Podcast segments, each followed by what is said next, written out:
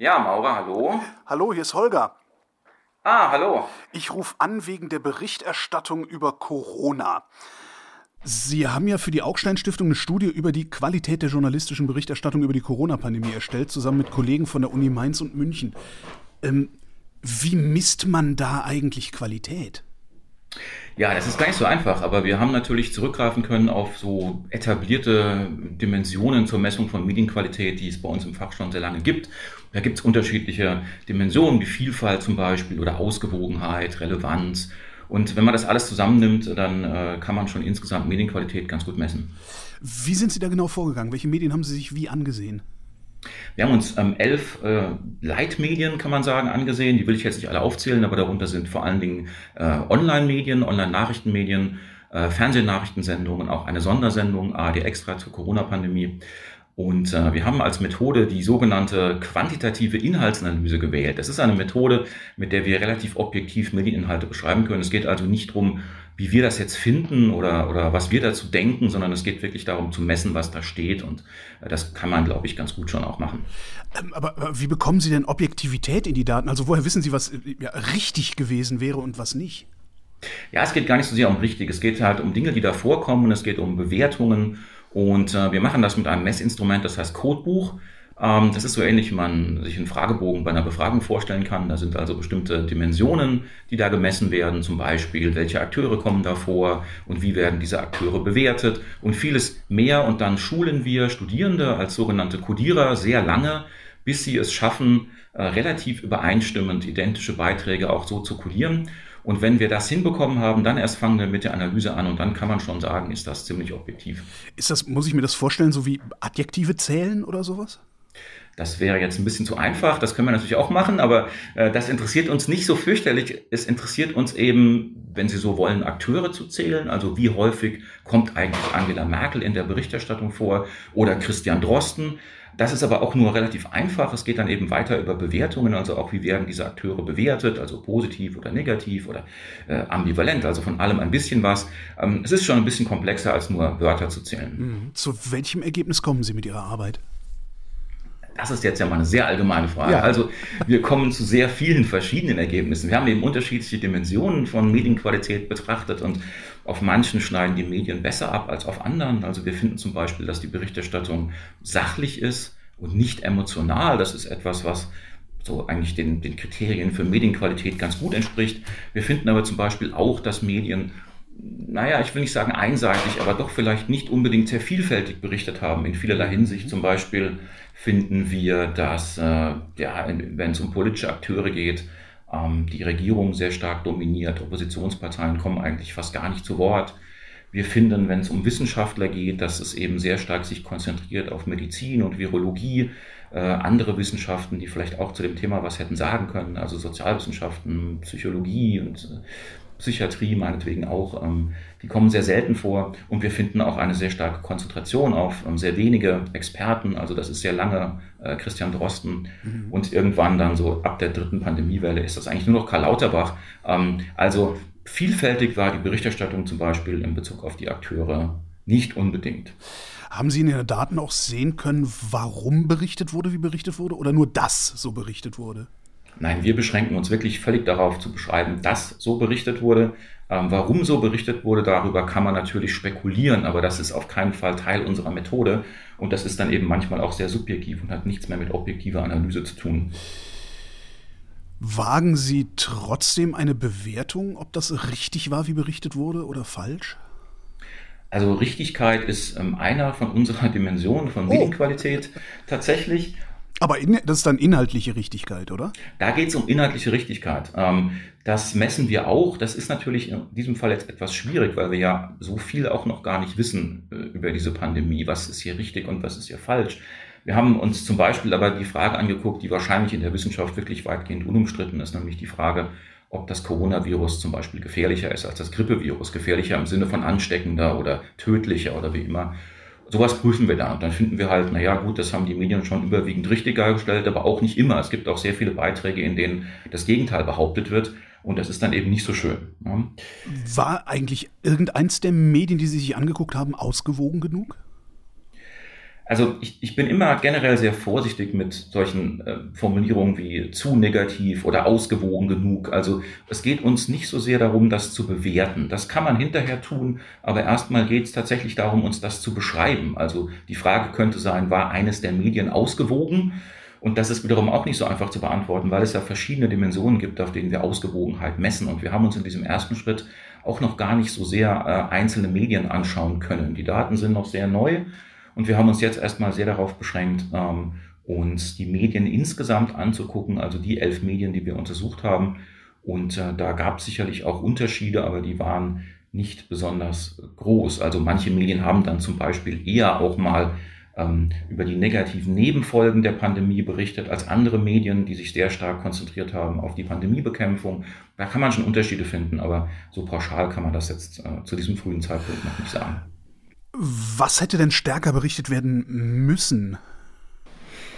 Also ich glaube, bestimmte Akteure sind in der Berichterstattung relativ selten vorgekommen. Ich glaube, deren Positionen hätte man vielleicht auch öfter mal hören oder lesen wollen.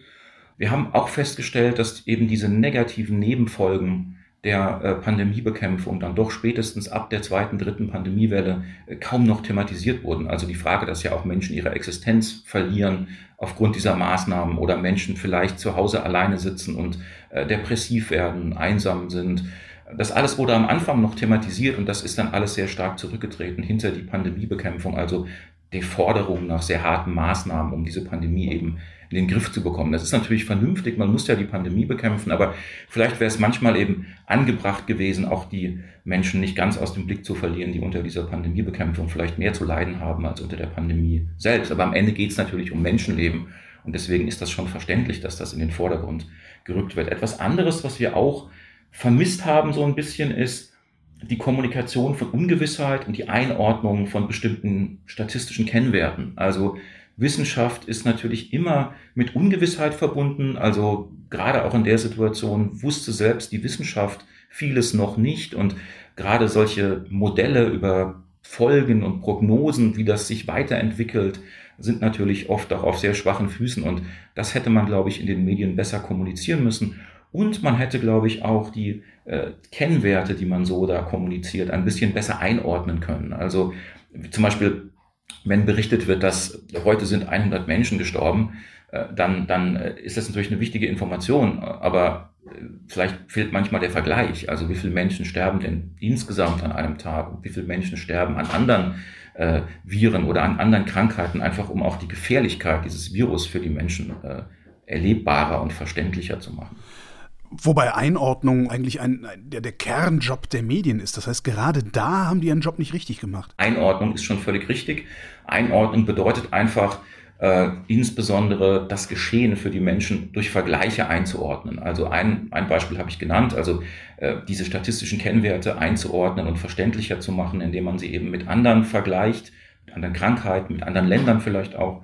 Ähm, und etwas anderes ist es eben auch, immer nochmal auf diese Folgen zurückzukommen, Folgen gegeneinander abzuwägen. Auch das ist eine Form von Einordnung. Also zu sagen, wenn wir, wenn wir jetzt diese Maßnahme ergreifen, dann wird sie diese oder jene Folgen haben. Und wenn wir diese Maßnahme nicht ergreifen, dann wird das diese und jene Folgen haben. Und dann wägen wir einfach ab, mit welchen Folgen äh, können wir besser leben oder welche Folgen wollen wir auf jeden Fall verhindern. Und das sind so Dinge, die tatsächlich ein bisschen zu kurz gekommen sind.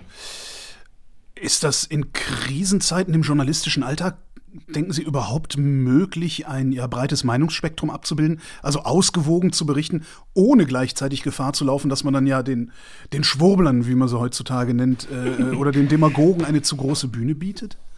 Ja, das ist natürlich ein ganz wichtiger Punkt. Es geht uns natürlich nicht darum, dass wir jetzt Corona-Leugnern ein Forum geben. Ne? Also wenn Menschen offensichtlich Unrecht haben, dann sollten sie in den Medien auch nicht übermäßig vorkommen und das sind sie auch nicht. Aber worum es schon geht, ist, ähm, was wir vielleicht nicht ganz abgebildet haben in den Medien, ist, dass es doch innerhalb der Wissenschaft deutliche Unterschiede ähm, in der Bewertung der Maßnahmen gab. Nicht innerhalb der Virologie. Ja, Virologen sind natürlich dafür, dass äh, möglichst harte Maßnahmen verhängt werden. Das ist ja logisch. Da muss man ja fast schon gar kein Virologe sein, um zu erkennen, dass man natürlich eine Pandemie am besten beendet, indem man die Menschen sozusagen nicht mehr vor die Tür lässt. Aber ähm, da gab es eben auch Stimmen aus anderen Wissenschaften, die gesagt haben, aber vergesst nicht die Kinder und denkt an die alten Menschen, die einsam sind und so. Und das kann man, glaube ich, schon ähm, jetzt äh, mal erwähnen. Das heißt ja nicht, dass man am Ende zu dem Schluss kommen muss, dass man diese harten Maßnahmen nicht verhängt. Aber es ist, glaube ich, schon ganz gut, wenn man, sag ich mal, auch den Mut hat, äh, zu sagen, äh, wir müssen diese Maßnahmen ergreifen, wir plädieren für diese Maßnahmen, wohl wissend, dass sie folgende negative Konsequenzen haben. Es muss einfach in einer Abwägung sozusagen dann dafür entschieden werden. Ich glaube, das ist gemeint, wenn wir sagen, die Berichterstattung hätte ausgewogener sein können. Sie sagten, zur zweiten Welle hat die Ausgewogenheit sogar noch ein bisschen weiter nachgelassen. Ist das denn dann wieder besser geworden oder sind wir dabei auf einem niedrigen Niveau geblieben? Also wir haben äh, die Berichterstattung bis April 2021 untersucht, also okay. wie es momentan äh, läuft, das wissen wir noch nicht. Das werden wir aber auch noch ähm, untersuchen und werden das wahrscheinlich noch dranhängen bis zu dieser Zeit ist es tatsächlich auf diesem eher niedrigen Niveau geblieben. Also die wirtschaftlichen Folgen beispielsweise ähm, der Pandemiebekämpfung, ähm, die werden nach wie vor, also zumindest bis Ende unseres Untersuchungszeitraums, nicht sonderlich intensiv thematisiert. Jetzt wird Ihre Arbeit von rechts außen her zu, hergenommen, um zu belegen, dass den Medien nicht zu trauen sein, also jedenfalls nicht denjenigen, die da als äh, Mainstream-Medien bezeichnet werden, den Alternativen natürlich sehr wohl. Gibt Ihre Arbeit das überhaupt her? Nein, das gibt sie natürlich nicht her. Also das ist ein Risiko, das man als Wissenschaftler immer wieder tragen muss, glaube ich. Ähm, äh, es gibt, wenn, wenn man sich mit solchen gesellschaftlich relevanten Themen beschäftigt und dazu Daten veröffentlicht, die dann in den Medien aufgegriffen werden, dann gibt es eigentlich immer zwei Möglichkeiten. Entweder man kriegt am nächsten Tag äh, Hass-E-Mails von Rechtspopulisten, weil ihnen diese Ergebnisse halt nicht in den Kram passen, oder diese Ergebnisse passen ihnen in den Kram und dann wird man halt instrumentalisiert von diesen Leuten. Ähm, das ist natürlich überhaupt nicht schön, aber das muss man, glaube ich, als Wissenschaftler dann irgendwie aushalten. Ähm, also so extrem gibt das natürlich, äh, geben unsere Daten das nicht her. Das habe ich ja gerade nochmal versucht mhm. zu erklären, was wir mit Einseitigkeit meinen. So, was lernen wir daraus als Publikum und als Journalisten? Also, äh, ich tue mich immer ein bisschen schwer, Ratschläge zu geben. Ne? Das ist, glaube ich, gar nicht so meine Rolle. Und Vorher lasse ich Sie aber nicht gehen. Sie haben völlig recht. Das ist natürlich immer das, was am interessantesten ist. Aber um es nochmal ganz klar zu sagen, es geht uns in erster Linie immer darum, solche Befunde zutage zu fördern. Und die Interpretation dieser Befunde ist dann äh, in den Händen anderer Leute. Oder wir versuchen es und dann ist es aber nur eine Interpretation und etwas anderes als ähm, ein wissenschaftlicher Befund. Also ich glaube schon, dass, dass man als Journalist vielleicht daraus lernen kann, ich habe es eben schon mal versucht zu sagen, einerseits ein bisschen mutiger zu sein, durchaus negative Nebenfolgen von Dingen, die man selbst gut findet, mit zu kommunizieren, weil ich glaube, dass so eine Offenheit ähm, auch das Vertrauen in die Medien erhöht. Also es gibt, glaube ich, nichts Schlimmeres, als wenn man negative Nebenfolgen nicht thematisiert und irgendwann sind sie dann so offensichtlich, dass man sie thematisieren muss oder dass sie von anderen thematisiert werden. Ähm, das ist, wäre, glaube ich, schon ähm, etwas, was man daraus lernen kann. Und ich glaube auch diese, diese, diese Kommunikation von Ungewissheit in einer Situation, in der natürlich niemand so genau wissen kann, was da alles auf uns zukommt und was die Ursachen, Folgen und so weiter einer solchen Pandemie sind, kann man diese Ungewissheit ruhig auch mal zugeben und offen kommunizieren. Und auch das, glaube ich, führt dazu, ähm, dass Menschen wieder mehr Vertrauen in die Medien haben, was sie ja eigentlich, also die Idee, dass Menschen das Vertrauen in die Medien komplett verlieren, ist, glaube ich, eine falsche Idee. Aber es gibt eben auch Menschen, die den Medien nicht mehr so sehr vertrauen. Die würden ihnen vielleicht dann mehr vertrauen, wenn man eben diese Abwägung des Öfteren mal finden würde. Transparenz letztlich. Transparenz und eben auch das, was wir Ausgewogenheit nennen. Das mhm. muss nicht eine sklavische Ausgewogenheit sein, dass alle Positionen gleich verteilt da wollte sind. Ich gerade hin, ja. Mhm. ja. Das, das, das, verlangt niemand. Ne? Das, das kann nicht sein, das muss nicht sein. Das ist aber gerne eine der ersten Reaktionen, die man dann in Redaktionen sieht und sagt, so jetzt haben wir so viel A berichtet, jetzt müssen wir unbedingt auch B zu Wort kommen lassen und es wird oft genug nicht darauf geachtet, was B denn eigentlich inhaltlich beizutragen hat. Ja, so ist das. Aber ich will es mal auf den Punkt bringen, ohne jetzt jemandem zu nahe treten zu wollen. Die Tatsache, dass wir seit, seit Monaten eigentlich als Pandemie-Experten nur noch Karl Lauterbach hören, und das messen wir auch so, das ist natürlich vielleicht dann doch etwas, was man auch mal ändern könnte. Da könnte man durchaus auch mal jemand anderen fragen und vielleicht sogar jemand anderen, der auch eine andere Meinung vertritt als Herr Lauterbach. Und ich glaube, das ist dann immer noch weit weg von einer sklavischen Ausgewogenheit. Das ist einfach nur die Idee, ähm, es muss uns vielleicht nicht eine einzige Person diese Pandemie immer erklären. Könnte man das, man könnte das im Redaktionsalltag ja sogar auch standardisieren, dass man sagt, äh, wir, wir, ich weiß nicht, wir haben, wir haben ein, ein, eine Batterie an Gefäßen, die wir auch angucken müssen, eben nicht nur die Virologie, sondern auch die Psychologie, auch die Soziologie. Ach, ich weiß gar nicht, ob man das abzählen muss. Also ich glaube, das kann man von Journalisten jetzt nicht verlangen, dass die da sitzen und zählen. Das, das Argument höre ich relativ oft, dass Journalisten das natürlich nicht können und darum geht es auch gar nicht. Aber so ein, so ein Gespür dafür entwickeln, eben nicht Wissenschaft mit Virologie zu verwechseln zum Beispiel. Ne? Also äh, es wird, wird gern so der Gegensatz aufgebaut, wenn es gerade um Ausgewogenheit geht. Wir können doch nicht jetzt irgendwie irgendwelche Corona-Skeptiker genauso oft in die Medien nehmen wie Virologen, als ob das der Gegensatz wäre. Darum geht es ja gar nicht. Ne? Es geht um die Frage, habe ich Virologen genauso oft oder wesentlich öfter in den Medien als andere Wissenschaftler, die ja auch was zum Thema zu sagen haben. Vielleicht nicht zum Thema Virologie, aber zum Thema, wie gehen wir mit diesen Nebenfolgen um. Und das finde ich schon ähm, wichtig. Und wie gesagt, ich glaube, dass eine solch stärker ausgewogene Berichterstattung auch äh, von den Menschen durchaus verstanden und geschätzt wird, die das dann am Ende lesen und sehen. Wenn die ausgewogene Berichterstattung denn dann mal da ist, was mache ich als Publikum bis dahin? Mehr als nur eine Zeitung lesen scheint ja nicht zu reichen, weil alle denselben, ich nenne es jetzt mal Fehler gemacht haben.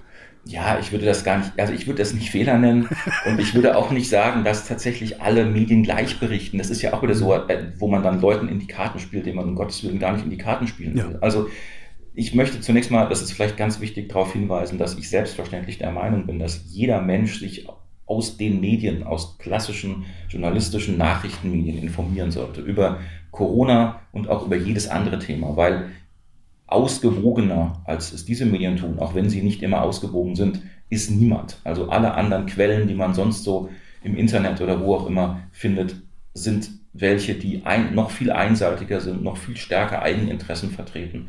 Und wenn man sich vernünftig informieren will, dann muss man auf die Medien zurückgreifen. Aber dann muss man vielleicht auch in Kauf nehmen, dass auch da nicht immer alles perfekt läuft.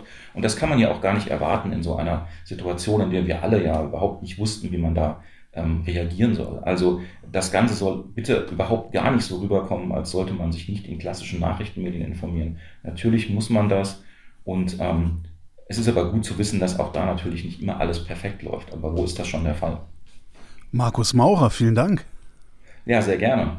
Und das war Holger ruft an für diese Woche. Nächste Woche reden wir dann wieder über Medien und bis dahin gibt es reichlich was über Medien zu lesen auf übermedien.de.